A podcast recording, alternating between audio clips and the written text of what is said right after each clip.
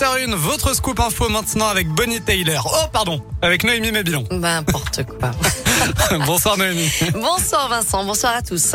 À la une, aucun spectateur au Parc OL pour le prochain match des Lyonnais chez eux. L'annonce est tombée cet après-midi. La Ligue de foot professionnelle a prononcé un huis clos total pour les matchs à domicile de l'OL. D'autres décisions seront prises le 8 décembre, mais en attendant, euh, donc la rencontre face à Reims prévue le 1er décembre se jouera sans supporters dans le stade. La Ligue doit encore se prononcer sur la responsabilité du club au lendemain de l'incident qui a entraîné l'arrêt du match OL-OM. Après seulement quelques minutes de jeu, le capitaine Dimitri Payet a été blessé par un jet de bouteille depuis les tribunes. Ce matin, le maire de Lyon, Grégory Doucet, a réagi au micro de Radoscope. Je condamne l'agression euh, inadmissible qui s'est produite, tout comme tous les commentaires qui ont pu être faits pour euh, soutenir euh, l'acte. Ce genre d'acte n'a absolument pas sa place dans un stade. Le sport doit véhiculer les valeurs de l'effort, les valeurs du travail, les valeurs de l'encouragement, du dépassement de soi, mais aussi, j'ai envie de dire, des valeurs de solidarité, de fraternité. On va dans un stade pour se retrouver ensemble pour soutenir son équipe, pas pour voir un ennemi dans l'équipe adverse. On n'est pas sur un champ de bataille. Il est certain qu'on ne peut qu'attendre des mesures extrêmement fortes pour que ce type d'acte ne se reproduise plus jamais dans un stade. La Ligue de football professionnel doit encore se prononcer sur l'issue du match qui n'a jamais repris. L'auteur du jet de bouteille a quant à lui été interpellé, placé en garde à vue. Une réunion de crise est prévue d'ailleurs demain entre le gouvernement et les instances du football français. De son côté, Dimitri Payet a porté plainte. Bilan positif pour l'opération Un mois sans ma voiture menée à Vaux-en-Velin.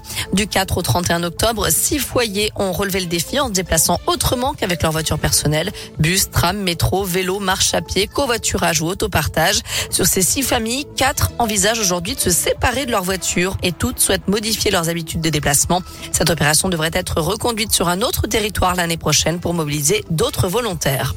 L'épidémie de Covid progresse partout en France et dans la région. Le Rhône compte maintenant 210 cas pour 100 000 habitants. Un taux d'incidence qui a doublé en une semaine en France. Le pic de la cinquième vague pourrait être atteint fin décembre ou en janvier selon le directeur des hôpitaux de Paris.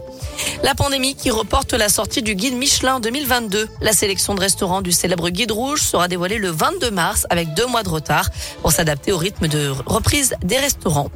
Une bonne nouvelle pour les voyageurs, les prix des billets de train n'augmenteront pas sur les grandes lignes l'an prochain. C'est ce qu'a dit aujourd'hui le patron de la SNCF.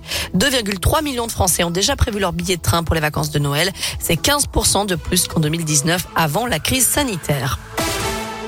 On termine avec un Lyonnais sur le plateau de l'élection Miss France. Cette année encore, le créateur Nicolas Fafiotte habillera les 29 candidates avec une robe conçue en partenariat avec Pronuptia et qui sera disponible ensuite dans les boutiques de la marque.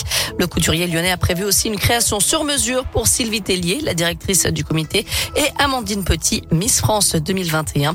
Des modèles à découvrir donc le 11 décembre lors de l'élection Miss France. Ah bah on a hâte, on a Ah hâte. oui. On a envie de faire des pronos et tout et de passer le samedi soir devant la télévision. Il y aura de la paillette. Il y aura de la paillette. Allez, on file sur notre site radioscoop.com Noémie avec la question du jour. OL-OM arrêté après un jet de bouteille. Faut-il sanctionner l'OL d'un match perdu? Vous répondez oui à 55%.